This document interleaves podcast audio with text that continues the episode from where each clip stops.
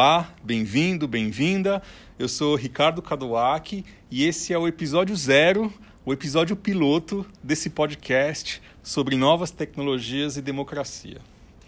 O objetivo é fazer entrevistas com especialistas, é trazer experiências é, e conversar, como o próprio nome já diz, sobre como as novas tecnologias vêm impactando a democracia. É importante lembrar que esse podcast está no meio do caminho entre TI, programação e política, apesar de não aprofundar em nenhum desses dois assuntos. É, o meu objetivo é discutir essa revolução tecnológica que está vindo como um tsunami, alterando comportamentos sociais e mudando o mundo da forma como nós o conhecemos. Ou seja, esse podcast é generalista e espero que ele dê certo. No episódio de hoje, a gente vai falar de uma forma bem ampla, justamente sobre como as novas tecnologias vêm impactando a democracia. Eu vou contextualizar a evolução das chamadas novas tecnologias nos últimos 15 anos, as transformações que elas provocaram na sociedade e vou abordar assuntos atuais que impactam ou que têm o potencial de impactar a forma como as instituições democráticas funcionam. Então, vamos lá.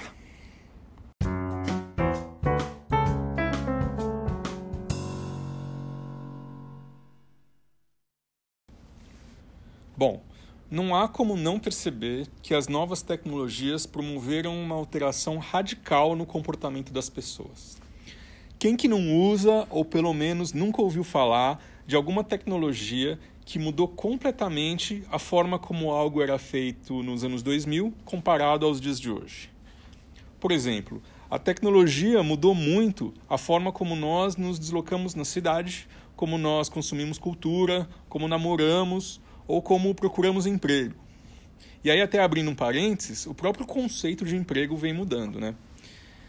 Existem diversos novos tipos de serviços inovadores e disruptivos para, por exemplo, planejar nossas férias, para investir nosso dinheiro, para cuidarmos da saúde e, por que não, para exercer cidadania. Existem diversas iniciativas baseadas em novas tecnologias para usar serviços públicos, para fiscalizar governos, para fazer política, dentre dezenas de exemplos. As mudanças vêm ocorrendo de uma forma muito rápida em diversos setores e estão começando a impactar a democracia. Quando eu falo de democracia, eu me refiro aqui a todas as instituições que a compõem. Usando o conceito de Robert Dahal, eu me refiro a tudo que é necessário para garantir seis pontos, que são governantes eleitos, eleições livres, justas e frequentes, liberdade de expressão, existência de fontes de informação diversificadas, autonomia para as pessoas formarem associações e cidadania inclusiva. Eu não vou detalhar cada um desses pontos porque a gente não tem tempo suficiente e eu também não tenho competência para isso, mas é importante lembrar que existe uma série de instituições para garantir que esses seis pontos aconteçam. Por exemplo, diversos órgãos públicos nos três setores, partidos políticos, mídia, a sociedade civil organizada ou não, ONGs, associações, a academia e centro de pesquisas, dentre uma série de outras. E, como não podia deixar de ser, as novas tecnologias vêm alterando a forma como cada uma dessas instituições que eu citei funcionam. Bom, eu gostaria de fazer então um breve histórico para entendermos o que, que vem acontecendo com o risco de ser superficial e até de chover no molhado. É, temos alguns marcos nos últimos 15 anos que são importantes para entender como se deu a, a evolução no uso das novas tecnologias no processo democrático.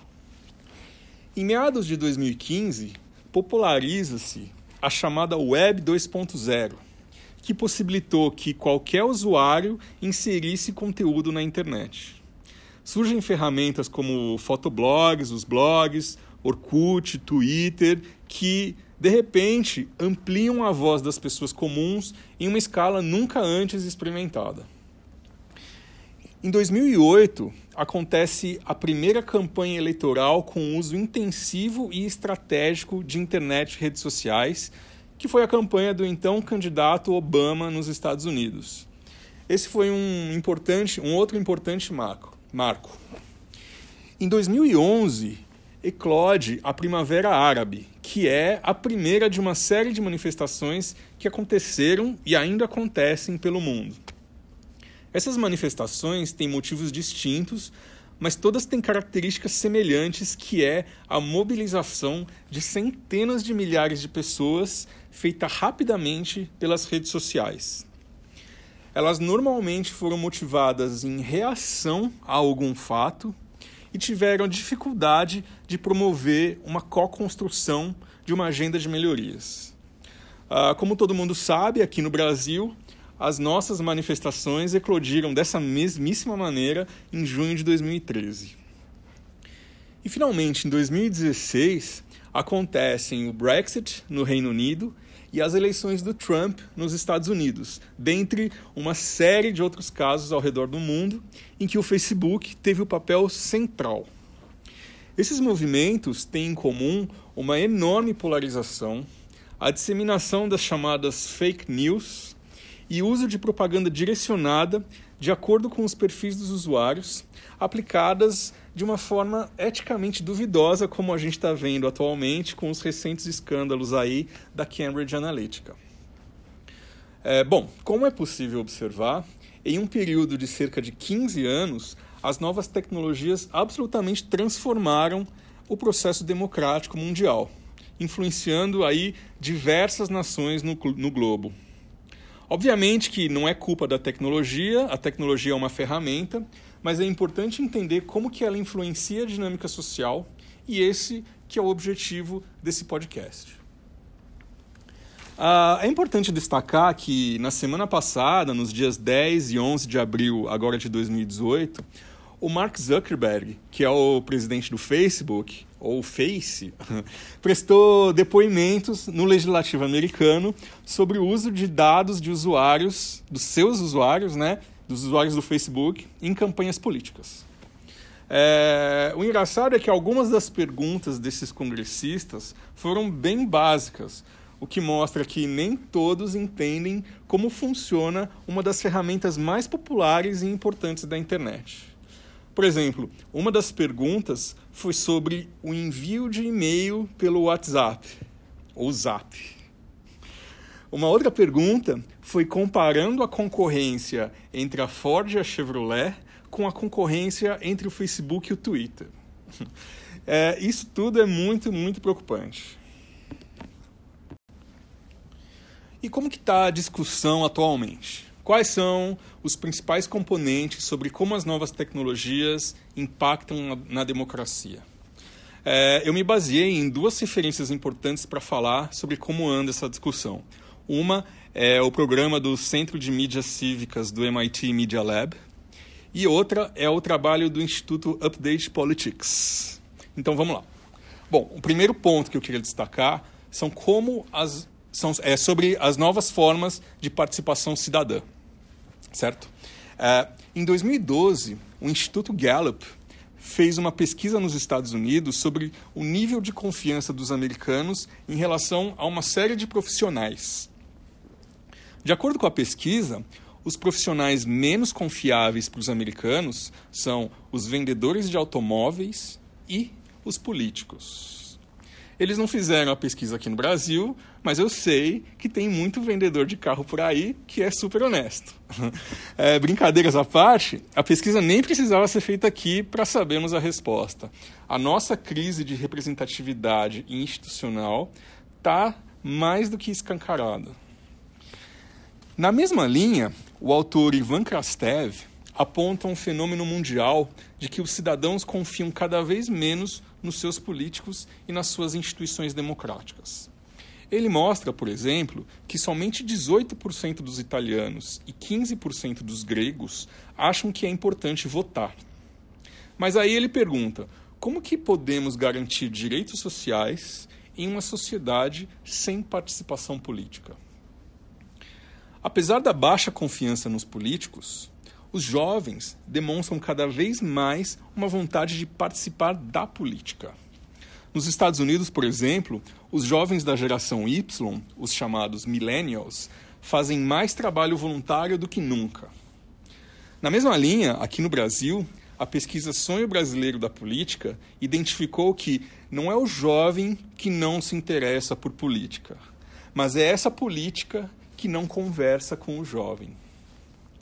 De acordo com a Beatriz Pedreira, que trabalha com o mapeamento de iniciativas políticas inovadoras no Instituto Update Politics, abre aspas, ao mesmo tempo que a política apresenta sinais de crise e colapso, emerge nas bordas desse sistema velho e desatualizado uma nova maneira de fazer política, onde a cidadania e o Estado desenvolvem uma relação mais fluida, constante e de co-construção. São esses experimentos que estão construindo o novo paradigma da política no século XXI. Fecha aspas. Esse Instituto Update Politics fez um, um, mapeamento de mais de 700 iniciativas em 21 países da América Latina, mostrando novas formas de se fazer política. A maioria delas busca envolver a sociedade nos processos políticos de uma forma propositiva. Elas buscam alternativas tanto às formas tradicionais de engajamento quanto às instituições partidárias. E grande parte dessas iniciativas é digital ou tem uma relação com o digital. De acordo com o Rafael Poço, do mesmo instituto, os tipos de iniciativas que eles encontraram foram os seguintes: iniciativas de protagonismo cidadão, em que o cidadão toma responsabilidade para si em ações pontuais que eles chamam de micropolítica, muitas vezes por meio de ferramentas digitais que ajudam cidadãos a incidirem em políticas públicas. Eles também mapearam iniciativas de identidade estética, com o uso de novas linguagens e com engajamento por causas. Um outro tipo são iniciativas que promovem uma, uma nova relação entre Estado e sociedade, como laboratórios de governo e os chamados poderes permeáveis, que trazem o cidadão para co-criar políticas públicas e reconstruir o papel do Estado. Uma outra são iniciativas que eles chamam de transparência 360, ou seja, ferramentas digitais que ajudam governos a serem mais transparentes.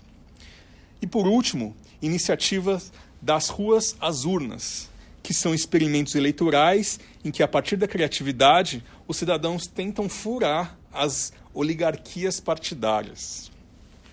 Importante frisar mais uma vez que, nesse mapeamento feito pelo Update, a tecnologia é ferramenta e que ela não está necessariamente presente em todas as, inovações políticas identificadas na pesquisa. De acordo com Caio Tendolini, do mesmo instituto, e aí vocês veem que eu sou super fã dessa iniciativa, é, abre aspas, podemos encontrar alguns elementos em comum.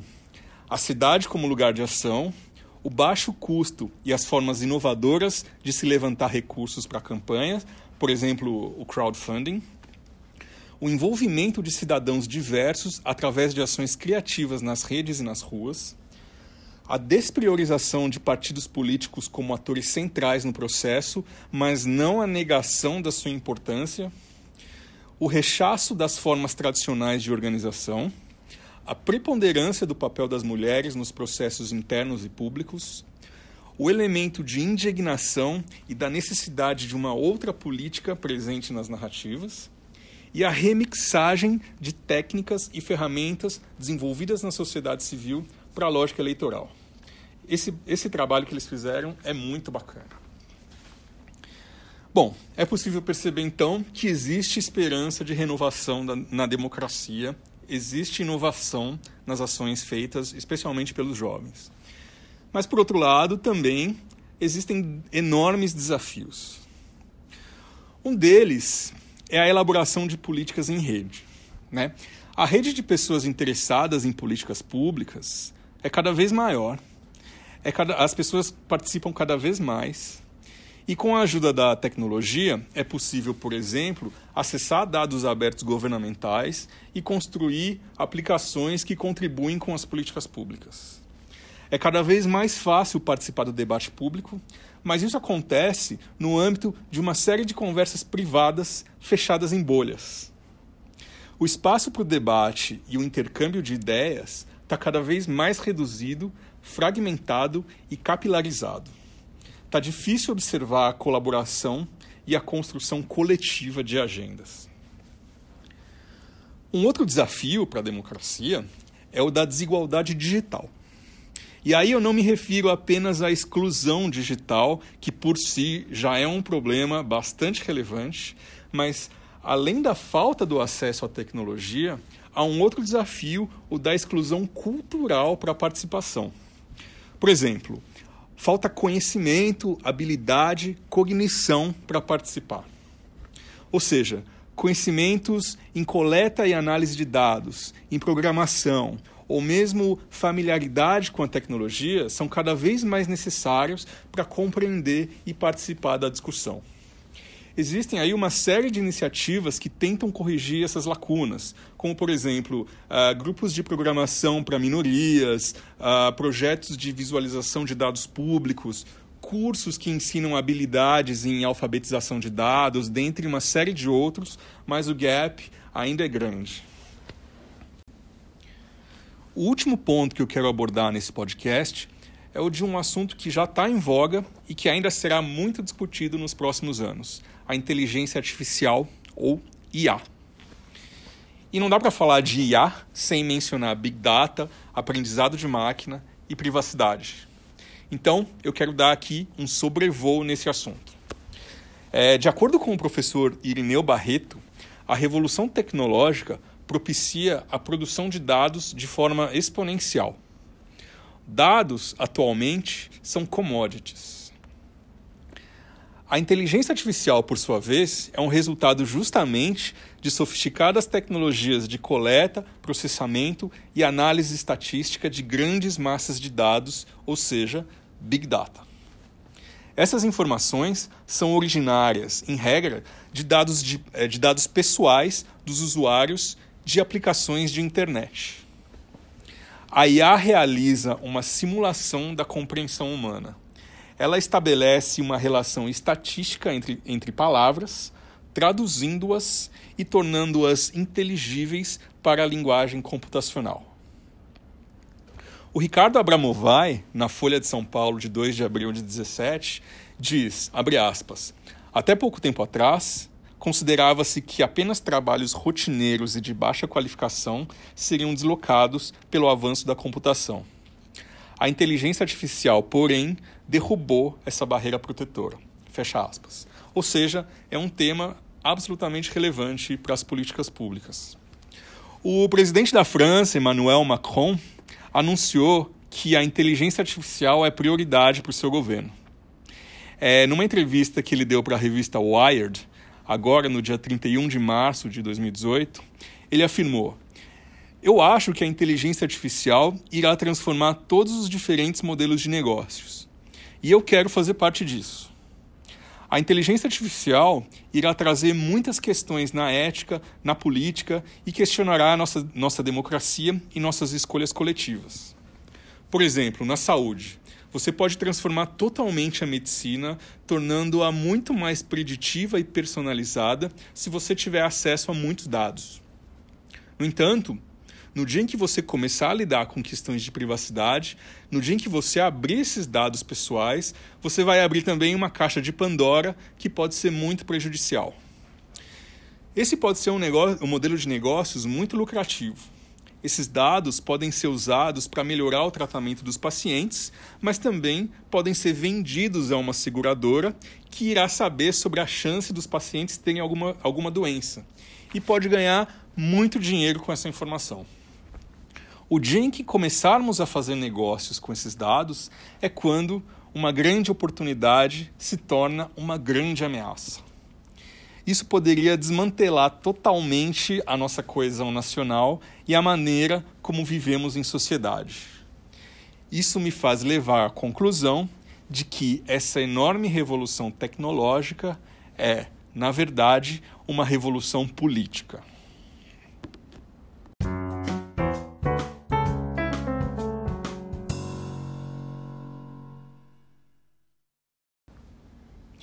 Obrigado por nos acompanhar até aqui. É, se desejar, deixe comentários na plataforma que você utilizou para acessar esse episódio.